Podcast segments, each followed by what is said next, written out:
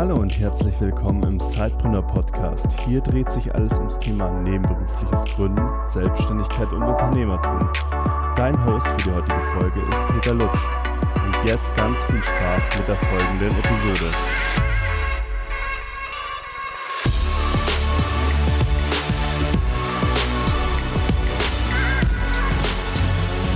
Herzlich willkommen zu der ersten Sidepreneur-Folge im Jahr 2022. An dieser Stelle möchte ich allen natürlich ein frohes neues Jahr, ein erfolgreiches neues Jahr wünschen. All denen, die ihr Business schon gestartet haben, äh, einen ja, erfolgreichen Weiteraufbau ihres Business und natürlich die, die noch am Überlegen sind und jetzt in die Umsetzung startet, äh, mit den guten Vorsätzen direkt rein. Und damit das gleich gut losgeht in diesem Jahr, habe ich euch heute wieder ein bisschen Inspiration mitgebracht die nachfolgende Audiospur, der, ja, das nachfolgende Interview, das ist von unserem 16. virtuellen Sidepreneur Meetup. Wir hatten da den Matthias Schwarz zu Gast und er hat im Live-Podcast-Interview äh, ja, unsere Fragen und die der Zuschauer beantwortet. Viel Spaß nun mit der folgenden Episode. Jetzt möchte ich an dieser Stelle den Matthias Schwarz begrüßen. Herzlich willkommen, Matthias, im Sidepreneur Podcast. Stell dich doch mal hier unseren Live-Gästen heute Abend vor, aber auch natürlich unseren Zuhörern, die das nachträglich hören. Ja, hallo, guten Abend, äh, Juliane und äh, Peter. Erstmal vielen lieben Dank ähm, für die Möglichkeit und äh, die spontane Umswitchung von Präsenz in Online. Ähm, ich freue mich auf den Austausch. Ja, ähm, vielleicht kurz zu mir, also Matthias Schwarz. Ja, ich bin äh, ein paar Tage älter, äh, habe drei Kinder, zwei Erwachsene und einen 16 Monate alten Sohn. Also von dem her ist es gerade spannend äh, von, von A bis Z. Bin eigentlich hauptberuflich noch äh, bei der Barmer tätig und bin der Key Account Manager seit 2017 davor, ich komme aus dem BKK, also Krankenkassensystem, ähm, habe da gelernt vor über 20 Jahren und habe dann vor knapp zwei Jahren ähm, eben nebenberuflich gegründet, eben aus dieser Motivation raus ähm, in, in dem Bereich Healthcare und äh, mit dem Startup Service Stuttgart eben, ja, wie der Name sagt, eigentlich geplant für, für Stuttgart. Das war so, wie gesagt, vor knapp zwei Jahren und dann kam Corona, dann hat das alles ein bisschen Eigendynamik ähm, bekommen. Ich habe mich aber dazu entschieden, den Namen trotzdem noch zu behalten, weil sich das einfach so durchgesetzt hat. Geplant war einfach in Präsenz in der Region eben das Thema voranzutreiben in Stuttgart, wie der Name sagt. Aber inzwischen bin ich bundes- oder europaweit unterwegs, teilweise in dem Bereich. Von dem her sehr, sehr spannend. Ja, Matthias, lass uns doch noch mal einen Schritt zurück machen. Wie kam es denn eigentlich zu deiner Passion äh, für den Healthcare-Bereich? Wie bist du in dieser Branche überhaupt gelandet? Also eigentlich ganz klassisch mit einer Ausbildung eben im, im Krankenkassensystem, so ganz ne, mit, äh, mit den alten äh, ja, Hierarchien, mit einer Reichsversicherungsordnung, die es damals noch gab, wo ich angefangen habe zu lernen, äh, ganz klassisch.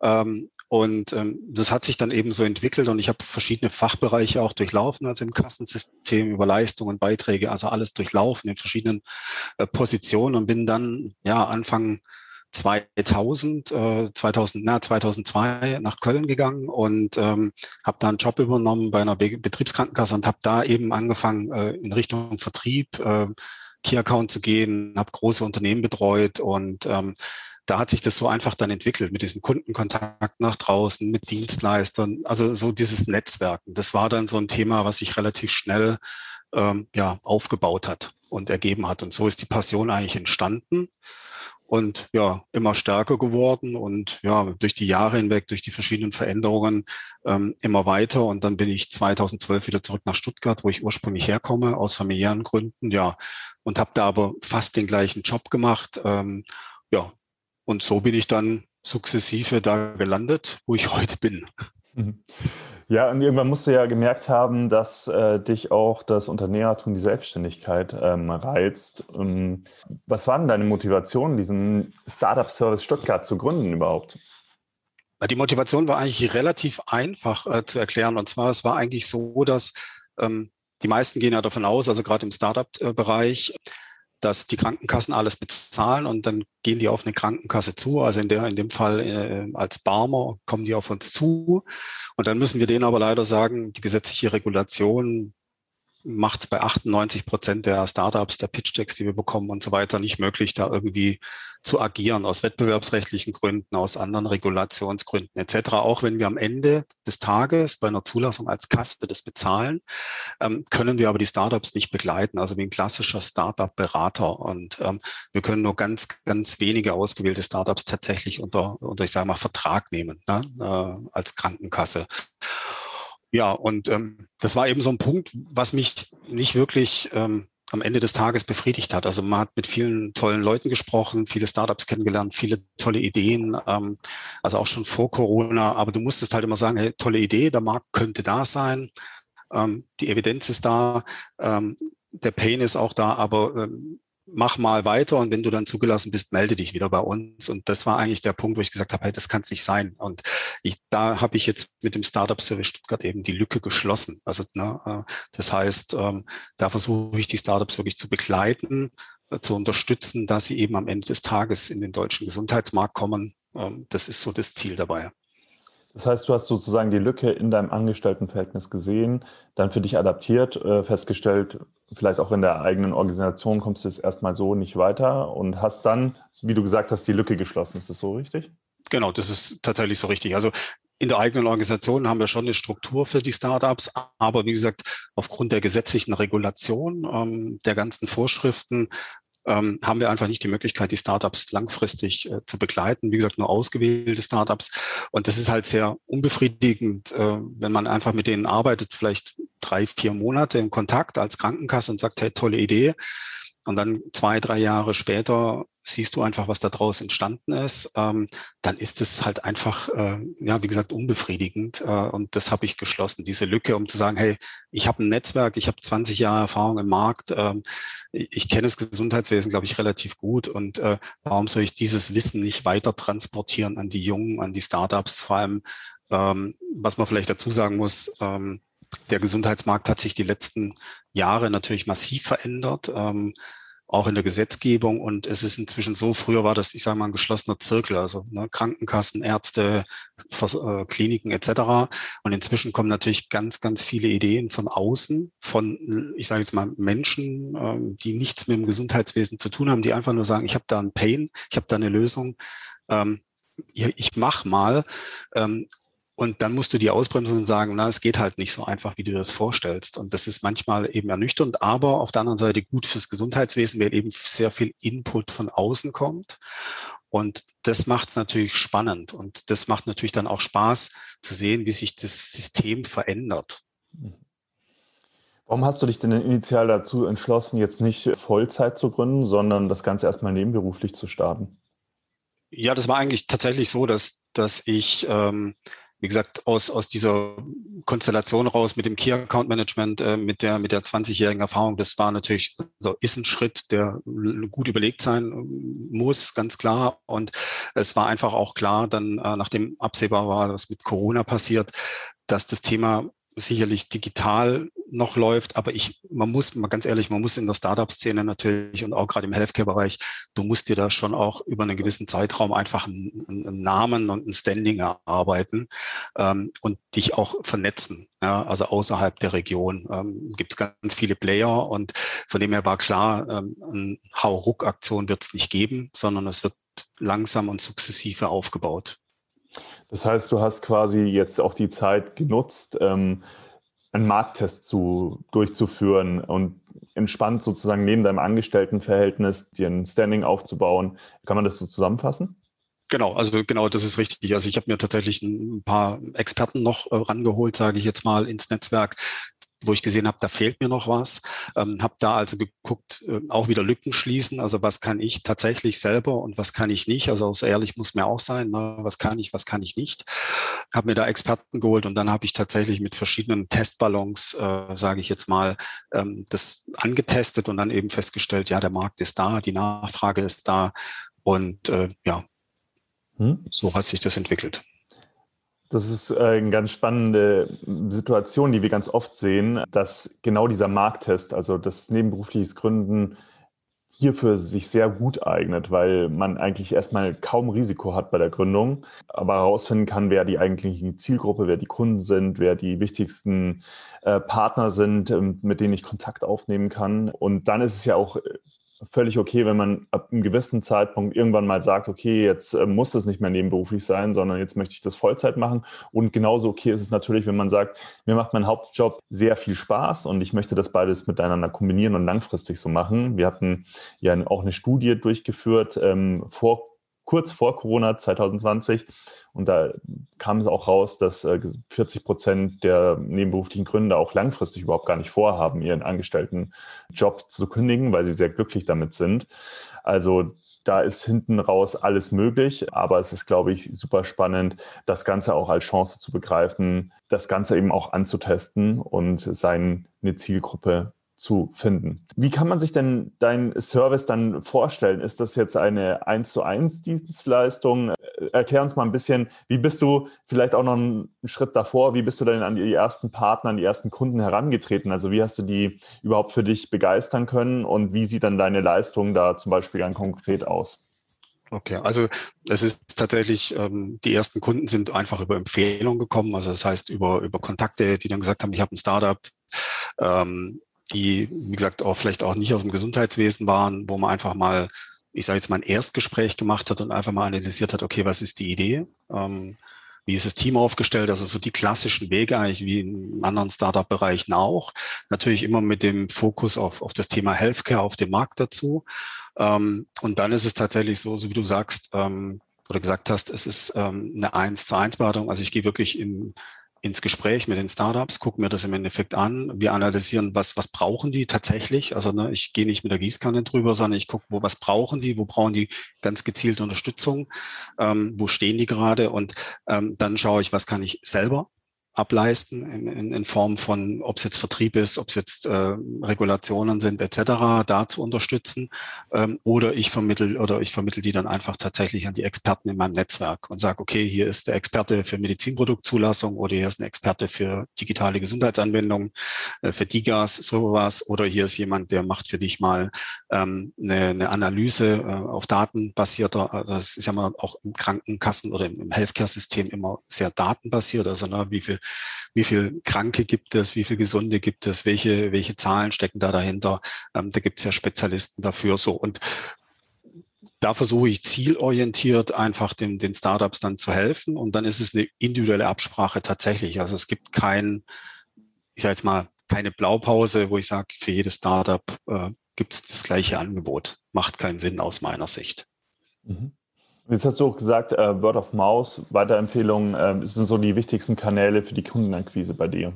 Ja, tatsächlich. Also es ist tatsächlich so, dass, ähm, na, dass man sich da eben den Namen aufbaut, so wie ich es vorhin gesagt habe, dass man da im, äh, einen gewissen Bekanntheitsgrad, sage ich jetzt mal, erreicht hat und äh, dann eben tatsächlich Empfehlungen bekommt äh, über, über Netzwerke und ähm, das geht dann tatsächlich bis dahin, dass Empfehlungen aus der Schweiz sind äh, na, oder aus Österreich, Startups kommen, die auf den deutschen Markt wollen. Also sehr spannend. Deswegen sage ich ja, ich habe mich entschieden, ja eigentlich in, in Stuttgart, also das war die Intention. Es gab in Stuttgart nichts zum Thema Healthcare. Wir sind ja sehr automobilgetrieben ja, und Ingenieurgetrieben und ähm, Thema Healthcare war unterbesetzt und ja, inzwischen ist es aber wirklich äh, bundesweit, äh, dass ich Startups aus der ganzen Republik empfohlen bekomme. Das ist ganz schön wieder, du schließt gerade den Bogen, also Problem erkannt, dann, dann auch eine Lücke gefunden im Markt, dass es das noch nicht gibt, ähm, dann einen Markttest durchgeführt und jetzt bist du eben in der Dienstleistung ähm, tätig. Das ist ähm, ganz oft so, wie man ja auch Startups berät, wenn sie jemand gründet und wenn jemand starten möchte. Lass uns noch zwei Themen anreißen, weil ich kann mir gut vorstellen, dass vielleicht auch der ein oder andere Hörer, der den Podcast hört, wir haben Healthcare noch nie gehabt im Podcast, deswegen noch mal ein bisschen besser zu verstehen. Zwei fachliche Themen, bevor wir dann noch mal in das Allgemeine reinspringen. Was würdest du denn sagen, was sind die größten Veränderungen gerade so im Gesundheitswesen? Also die größten Veränderungen sind, so wie ich vorhin schon mal kurz angerissen habe, tatsächlich die Gesetzgebung, dass wie gesagt, jetzt mal unabhängig von, von der politischen Ausrichtung, dass äh, tatsächlich unser aktueller noch Gesundheitsminister Jens Spahn tatsächlich sehr viel auf den Weg gebracht hat. Klar, kostet alles auch Geld, brauchen wir nicht diskutieren.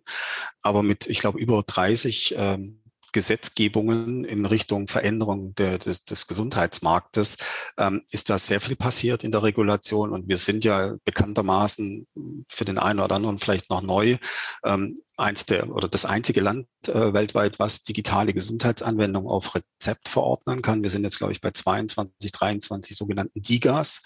Ähm, das ist ein Thema, wo, wo wir wirklich Vorreiter sind in der Branche und ähm, in, in vielen anderen Bereichen tut sich einfach sehr, sehr viel. Wir haben ganz viele Acceleratoren im, im Land, äh, wir haben verschiedene äh, Programme zu dem, zu dem Thema Healthcare. Es äh, ist natürlich auch sehr viel Geld in diesem Markt unterwegs, brauchen wir nicht diskutieren. Ähm, und was jetzt zum Beispiel noch ansteht, das ist jetzt äh, zum 1.1.2022, das sind die sogenannten DPAs, die digitalen Pflegeanwendungen. Das heißt, das Gleiche, was wir jetzt im klassischen Krankenkassensystem haben, also sprich Apps auf Rezept, ganz klassisch, ähm, soll es jetzt zukünftig auch im Bereich der Pflege geben. Das heißt, da ist natürlich noch ein sehr, sehr großes äh, Spielfeld, sowohl im Gesundheits- wie im Pflegebereich. Ja, lass uns vielleicht auch die zweite Frage, hast du jetzt super äh, sozusagen schon übergeleitet. Also Pflege ist ja so ein großes Thema, was wir täglich in den Medien irgendwie bespielt bekommen mit Pflegenotstand etc. Äh, wie siehst du auf das Thema? Ähm, Gibt es da auch schon Innovationen von Seiten von Gründern und Gründerinnen? Gibt es tatsächlich und es gibt sehr, sehr viele Innovationen, äh, sehr viel, wirklich, ich sage jetzt mal, tolle Ideen, tolle Ansätze, um ähm, das Thema Pflege, also das ist ja eine, eine sehr lange, sagen wir mal, Customer Journey, ganz klassisch. Und das äh, fängt ja an bei Angehörigen, weil meistens kann man sich auf einen Pflegefall nicht vorbereiten, im, na, im schlimmsten, also im besten Fall tritt das von heute auf morgen ein. Ähm, dann gibt es da Lösungen, digitale Lösungen, wie werden pflegende Angehörige unterstützt. Dann gibt es ähm, die weitere Kette, wie mache ich Anträge. Das ist dann wieder ein Kassenthema, ganz klar. Wie läuft es in die Pflegekasse rein? Dann das Abrechnungsthema äh, zwischen den ambulanten Pflegediensten zum Beispiel, die digital komplett abrechnen. Bisher ist das ein riesen äh, an Bürokratie. Ne? Also jeder, der es vielleicht schon mal selber erlebt hat, äh, im, im bekannten Familienumfeld, äh, einen Pflegeantrag zu stellen, medizinischer Dienst zu Hause zu haben, Leistungen zu bekommen, Pflegedienst zu bekommen und, und, und. Und da gibt es in diesen ganzen Spielfeldern massive äh, Innovationen, ähm, die wirklich toll sind und die zum einen das Thema erleichtern, ähm, wenn man das so sagen darf, auf der anderen Seite aber auch natürlich ganz klar die Pflegefachkräfte ähm, entlastet, weil ein großer Teil geht tatsächlich für die Dokumentation drauf in der Pflege. Und äh, wenn man da schafft, gewisse Prozente wegzunehmen, ähm, haben die Kolleginnen oder Kollegen in der Pflege sicherlich mehr Luft, jetzt mal unabhängig von dem Thema Covid, ganz klar. Das ist nochmal eine Sondersituation, äh, eine zusätzliche Belastung. Aber wenn die mit der Dokumentation entlastet werden, und da gibt es ganz, ganz viele tolle Lösungen und Innovationen in dem Bereich zum Beispiel. Und es geht wirklich äh, noch weiter. Also es ist ein, ist ein Riesenstrang und ich betrachte das persönlich inzwischen sogar als eigenen Strang, also nicht als Health Care, sondern als Health und Care, weil Care tatsächlich inzwischen komplett eigenen Strang einnimmt. Und ich habe vor knapp fünf Wochen den, auch den, den Test gemacht zum Thema Pflege, äh, also Pflege trifft Innovation als äh, Reihe. Ähm, leider ist es letzte Woche wegen äh, Erkrankung der, Mutter, äh, der, der Referentin ausgefallen. Das werden wir nachholen, aber da wird es eine Serie geben. Also Innovator, Innovation trifft Pflege, wo wir über den Startup-Service immer wieder auch Pflege-Startups vorstellen und einfach zusammenbringen mit den Pflegeeinrichtungen, mit Leitungen etc., also mit den Playern in dem Markt. Ja, aber super schön zu sehen, dass äh, sich da auch was tut, ähm, mal abseits von der Politik, sondern dass da auch ähm, unternehmerisch gehandelt wird und versucht wird, die Situation zu verbessern. Jetzt lass uns noch mal ein bisschen allgemeiner werden wieder, weil so was wir jetzt auch schon gerade so ein bisschen im Chat sehen, äh, die Frage, die eigentlich immer wieder kommt, wie bringst du das denn alles unter einen Hut? Also deinen Angestelltenjob, du bist ja Vollzeit noch angestellt, wenn ich das richtig, äh, ja. dann hast du noch den, äh, deine nebenberufliche Gründung eben. Wie schaffst du das zu koordinieren? Wie kriegst du das zeitlich unter einen Hut? Ja, das ist sicherlich eine Frage der Organisation. Also es ist ganz klar, dass ich ähm, tagsüber ähm, ganz klar in, im Namen der Barmer, ich sage jetzt mal, unterwegs bin, da auch ganz klar trenne ähm, und dann eben zum Großteil, wie es wahrscheinlich vielen anderen im nebenberuflichen Sektor auch geht, das eben äh, überwiegend abends mache, äh, mich damit beschäftige, die Anfragen bearbeite, ähm, wobei es inzwischen tatsächlich so weit geht, dass ich ähm, habe ja den Vorteil, ähm, dass ich bei der Barmer eine flexible Arbeitszeit habe, also keine festen Arbeitszeiten. Ich kann mir das einteilen. Das heißt, ähm, da nehme ich mir auch ähm, natürlich mal halbe Tage raus, wo ich eine Beratung durchführe oder mich mit Startups treffe. Also ähm, das trenne ich schon sehr strikt, ähm, das ganze Thema. Und ähm, ja, es ist aber auch so, dass bei der Barmer das äh, ganz klar äh, gemeldet, also ich sag mal angemeldet ist. Äh, ich habe das prüfen lassen, es ist alles genehmigt, es ist alles sauber, es ist alles safe. Ähm, und ähm, das wissen im Endeffekt auch in der Firma alle und da wird auch ganz klar aber getrennt. Das Thema ist wirklich ganz klar getrennt. Wie war denn diese Situation, wo du dann auf deinen Arbeitgeber zugegangen bist? Davor fürchten sich ja auch viele Menschen oder haben zumindest Respekt davor. Wie sage ich es meinem Arbeitgeber? Ähm, wie hast du das erlebt damals? Hast du dir da sehr viele Gedanken im Vorfeld gemacht oder war das eigentlich ein ganz smoother Prozess sozusagen?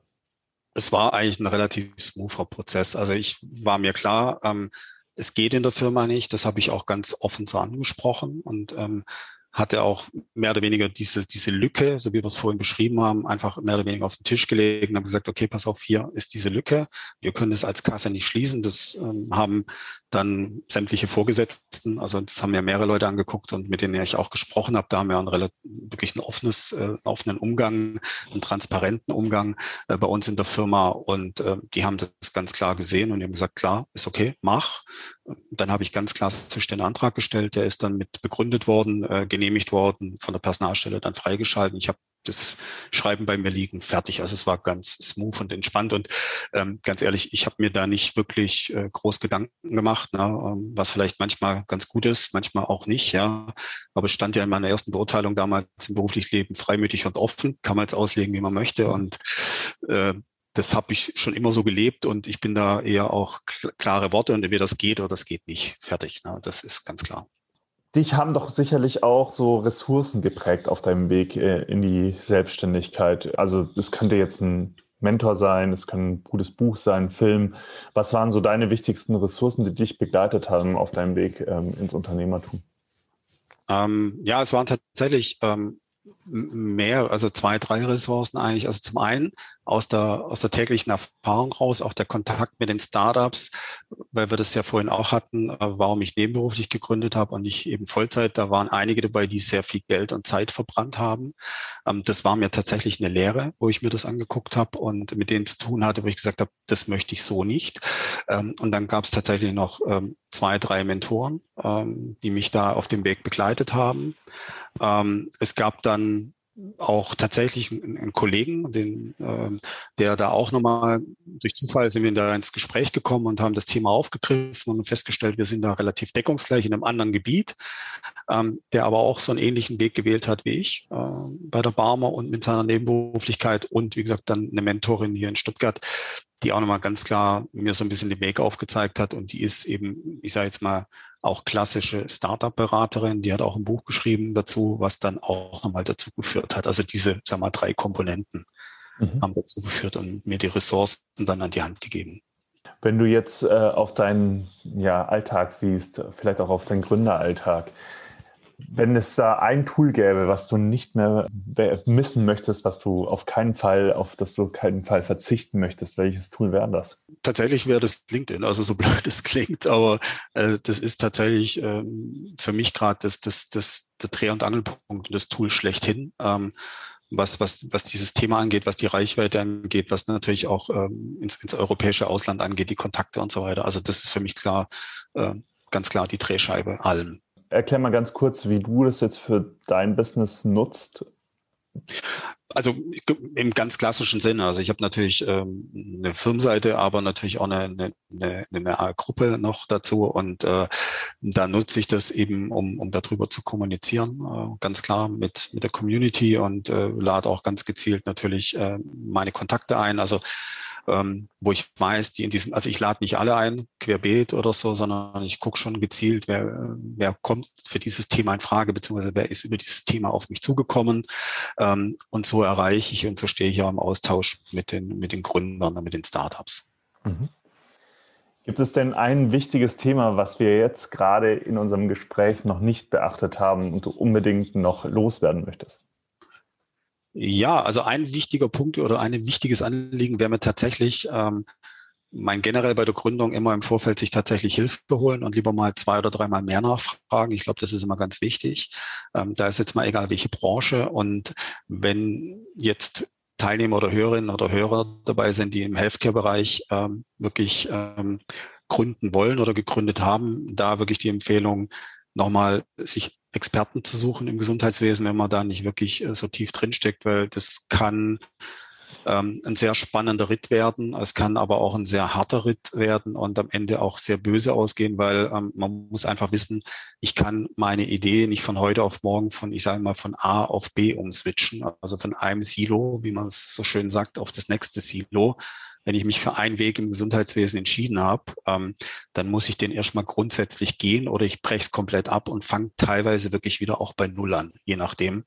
Ähm, und das habe ich schon oft erlebt und das kommt natürlich, klar, ich kann es verstehen, also man ist vielleicht aus einem eigenen Antrieb raus eine Idee entwickelt, äh, man ist davon total überzeugt. Das ist ja auch wichtig, ganz klar, als Gründer, dass man das vorantreibt, egal ob es hauptberuflich, nebenberuflich, wie auch immer aber dann wirklich sich Hilfe zu holen und dann auch mal zu fragen und dann auch mal auf wirklich die Kontakte zu suchen, auch mal wirklich auf eine Kasse zuzugehen und zu sagen, hey, wie sieht's aus? Oder auf andere Player im Gesundheitsmarkt Ärzte sich zu suchen, ja, solche Dinge. Oder auch mal bei einem Accelerator anzumelden in diesem Bereich.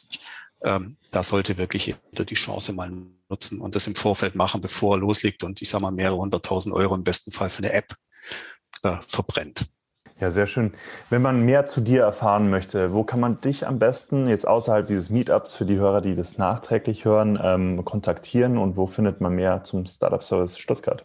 Ähm, klar, zum einen auf der Homepage, also äh, startup-service-stuttgart.de oder tatsächlich über LinkedIn. Ähm, ich denke, wir packen ja äh, den, das Profil noch in die Show Notes dann. Genau. Ähm, und dann am besten wirklich über LinkedIn, weil das ist für mich der Dreh- und Angelpunkt aktuell. Ja, prima. Also wir haben auch schon jetzt die ersten äh, Fragen gekriegt. Also wer noch zusätzlich Fragen hat, bitte gerne einfach in den, in den Chat schreiben. Ähm, die erste Frage war, was sagt dein Arbeitgeber dazu, wenn du dich in einem Feld engagierst, das sich aus seinem Geschäftsbereich, also seinem Geschäftsfeld entwickelt hat? Okay, also das ist ähm, wie gesagt, der Arbeitgeber hat dem zugestimmt, weil wir tatsächlich, so wie ich es vorhin angedeutet habe, ähm, es sieht zwar auf den ersten Blick so aus, als wäre es das gleiche Geschäftsfeld. Ähm, es ist aber so, dass wir als Kassen, also wenn ich jetzt als, als Mitarbeiter über Barmer spreche, dass wir als Kasse ähm, eben in der Regulation so stark gebunden sind, dass wir gar keine Einflussmöglichkeiten haben auf die Produkte, auf die Innovationen, auf die Startups. Also von dem her ist es ganz klar getrennt und wir gehen da tatsächlich ähm, sicherlich einen anderen Weg wie viele andere Krankenkassen. Wir sind da sicherlich auch sehr innovativ unterwegs, aber trotzdem ist es ganz klar getrennt. Von dem her gibt es da keine, keine Probleme, sage ich mal, und auch keine Überschneidung. Das ist auch ein ganz wichtiger Punkt, weil es tatsächlich beim nebenberuflichen Gründen ja auch so ist, dass man nicht in Konkurrenz mit seinem Arbeitgeber treten darf. Das ist meistens in den Arbeitsverträgen auch so geregelt. Also das nennt sich im Juristendeutsch berechtigtes Interesse. Ähm, ich hoffe, ich habe das richtig zitiert, aber ähm, bedeutet in dem Fall zum Beispiel auch, dass man eben seinem Arbeitgeber nicht direkt Konkurrenz machen darf. Dann die nächste Frage war, wie und wo hast du deine Mentoren gefunden? Ja, wie habe ich die gefunden? Ähm, tatsächlich ähm, über ganz klassisch, äh, da ich am Vertrieb unterwegs bin, ähm, über verschiedene Netzwerke, Kontakte, äh, auch wieder kennengelernt schon vor Jahren. Und wie gesagt, ich kam ja oder ich komme ja aus dem BKK-System. Wir waren zwar die größte Betriebskrankenkasse, aber ich brauchte schon immer Multiplikatoren und äh, Netzwerke. Und so habe ich dann tatsächlich über verschiedene ähm, ja auch Verbände, äh, wo ich mich äh, eingebracht habe dann oder jetzt auch noch Mitglied bin, ähm, den einen oder oder die oder eine die Mentorin gefunden. Ja, also wirklich so kennengelernt und dann auch außerhalb der ich sag mal, mal der ursprünglichen Tätigkeit hat sich dann verschoben, sowohl bei ihr wie bei mir. Ja, so hat sich das entwickelt. Dann kam die Frage von Florian. Du hast ja gesagt, LinkedIn ist dein Dreh- und Angelpunkt. Nutzt du da einen bestimmten Premium-Tarif oder würdest du die kostenfreie Version als ausreichend ansehen? Was ist so deine persönliche Empfehlung auf das Thema? Also es ist natürlich immer die Frage, was will ich erreichen? Also mir reicht, also ich hatte die Premium-Version, also die äh, Premium-Version hatte ich und habe mich aber dazu entschieden, dass mir die, die kostenfreie Version jetzt ausreicht. Also jetzt nicht wegen dem Geld, sondern weil ich einfach gemerkt habe, ähm, dass ich eher mehr inbound bekomme wie outbound, ja, äh, was also äh, E-Mails angeht und Anfragen und Kontakte, ähm, dass ich inzwischen in so ein Level erreicht habe. Aber ich habe es tatsächlich am Anfang, äh, um das aufzubauen, habe ich die Premium-Variante komplett genutzt und das war dann sehr, sehr hilfreich. Also um sich da ein gewisses ja, Netzwerk aufzubauen, eine gewisse Reichweite zu erreichen, denke ich, ist Premium schon eine Empfehlung, ohne da jetzt irgendwie ja, einen Vertrieb für LinkedIn zu machen, aber äh, ganz klar. Und ähm, aber jetzt in einem, ab einem gewissen Status, denke ich, einfach reicht die kostenlose Variante erstmal aus. Das heißt, du kommunizierst auch äh, aktiv, äh, postest deinen äh, Content und da hast du ja gesagt, kommt dann inbound äh, die genau. Kontaktanfragen ein und deswegen reicht dir das aktuell. Genau. Okay, super. Ja, vielleicht noch eine abschließende Frage von mir, die ich vorher noch äh, vergessen habe zu stellen, weil jetzt keine, ich sehe keine, zumindest keine weitere Frage im Chat. Vielleicht hat Juliane noch eine, aber die möchte ich noch loswerden. Du hast ja gesagt, du kommst aus dem Vertrieb irgendwo auch und ähm, hast das ähm, ja auch jahrelang gelernt. Wie wichtig ist das für dich jetzt in deinem Gründungsprozess, dass du diese Skills auch hast? Ähm, ich glaube tatsächlich, ähm, das ist einst ähm, einer der wichtigen äh, Hebel auch tatsächlich dieses Skills, weil das ist auch ein Thema, was ich oft feststelle, eben bei Startups, dass das Vertriebliche, ich sag mal, nicht vorhanden ist. Äh, wie erreiche ich meine Zielgruppe? Und ich glaube, das äh, hilft mir natürlich schon sehr stark und macht es mir auch wesentlich leichter weil ich eben ein Netzwerk habe, das Netzwerk ausbaue, ähm, das schon die Jahre davor gemacht habe und äh, ja, einfach glaube auch ganz klar sehe, wo, wo, wo der Markt ist, wo, wo die Möglichkeiten sind, wie man auch ähm, verschiedene Startups zum Beispiel auch zusammenbringen kann oder ähm, sprich auch ähm, unter Umständen tatsächlich, also bei uns in Stuttgart ist es gerade ein Thema äh, Maschinenbau, äh, Unternehmen, Mittelstand, äh, neue Wege, Innovation, Automobilzulieferung, bisher äh, jetzt auf der Suche nach neuen äh, Möglichkeiten, dass man da einfach sagt, okay, wir haben hier äh, eine Firma und hier ein Startup und äh, das kommt, glaube ich, einfach aus dem Vertrieb raus, würde ich jetzt ganz klar behaupten, mhm. über die Jahre. Ja, Juliane, habe ich noch äh, was vergessen, was du unbedingt äh, noch loswerden willst an Fragen? Ja, äh, Matthias, mich würde noch interessieren, also erst einmal vielen Dank für deine äh, Insights und tatsächlich äh, bin ich immer wieder auch baff, wenn ich so höre, boah, jemand macht das, äh, ist Vollzeit angestellt, macht noch sein Zeitbusiness nebenher und fragt mich natürlich auch immer wieder, boah, wie macht er das? Nicht? Das, äh, auch wenn ich selbst ja auch zwischen verschiedenen Projekten hin und her springe, ähm, finde ich das immer wieder der Wahnsinn. Und ähm, Zeit ist ja begrenzt. Ne? Das haben wir ja alle. Äh, ist immer die Frage, was wir aus unserer Zeit äh, machen. Aber tatsächlich trotz allem meine Frage, ähm, wo möchtest du hin mit Startup Service äh, Stuttgart? Also was ist da deine Vision ähm, in, in den nächsten Jahren? Ist ja noch relativ jung und neu, ne? aber wo möchtest du da einfach mal hin? Ähm, das ist relativ einfach. Also die Vision ist tatsächlich einen, ich nenne es jetzt mal Leuchtturm, ähm, fürs Thema Healthcare ähm, in der Region Stuttgart aufzubauen. tatsächlich, also ich möchte jetzt keinen anderen Healthcare-Hubs irgendwo in Deutschland äh, Konkurrenz machen, aber einfach zu sagen, okay, äh, hier gibt es unabhängig jetzt von staatlichen Förderungen, ob das jetzt ne, verschiedene Programme ähm, gibt es eben die Möglichkeit. Und das ist so das Ziel. Und ich sage ganz ehrlich, wenn Corona nicht gekommen wäre, eben diesem ganzen Online-Thema, dann wäre es wahrscheinlich so gewesen, dass ich sicherlich zwei, drei Schritte weiter wäre, was das Thema angeht. Ähm, vielleicht sogar mit einer Räumlichkeit dann, äh, na, so dass ganz klar auch ein, ein Anlaufpunkt da wäre, dass es auch einfach greifbar ist. Aber das ist die Vision tatsächlich. Dann äh, vielen Dank, Matthias.